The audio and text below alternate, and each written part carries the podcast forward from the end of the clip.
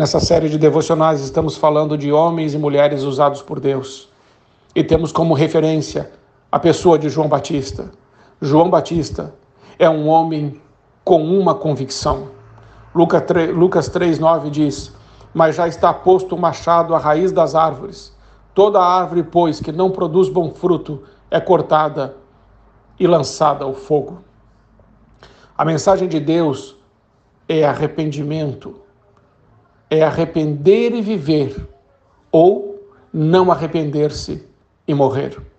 A mensagem do Evangelho traz salvação, mas também traz condenação. O ímpio não permanecerá na congregação dos justos. Quem não estiver trajado das vestes nupciais será lançado fora. A figueira sem fruto secou desde a raiz. A figueira estéril será cortada. A mensagem de Deus é uma mensagem poderosa.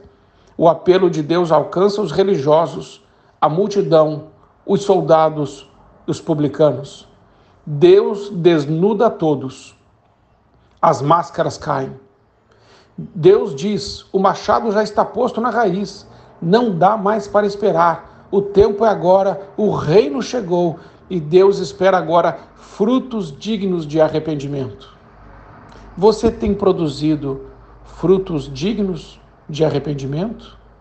Porque a mensagem de Deus mostra o juízo inevitável para quem deixa de se arrepender.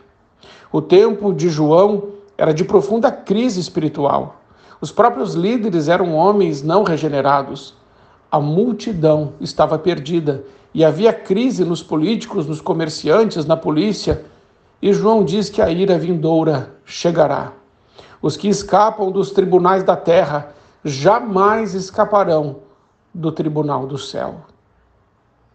O arrependimento prepara o caminho para uma grande bênção, uma bênção sem limites. Toda a carne verá a salvação de Deus. Quando a igreja se arrepende, o mundo vê a salvação de Deus. Quando a igreja se volta para Deus, o mundo experimenta a salvação de Deus.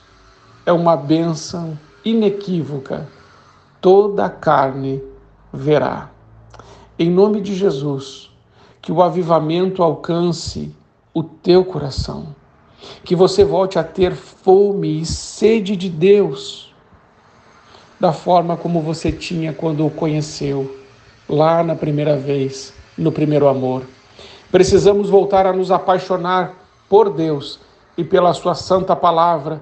Precisamos de novo voltar a ter uma convicção no nosso coração muito forte. Se Deus é por nós, quem será contra nós?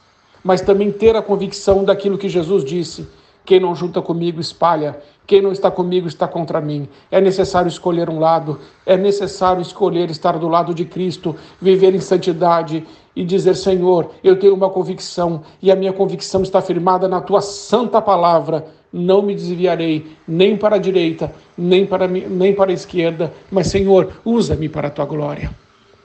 Usa-me, Senhor. Eis-me aqui envia-me a mim. Que Deus possa ouvir isso dos seus lábios e que Deus possa ver frutos de arrependimento em nossas atitudes. Que Deus nos ajude, porque nós temos uma convicção e em Cristo somos inabaláveis. Que Deus use você poderosamente para a glória dele, em nome de Jesus. Amém.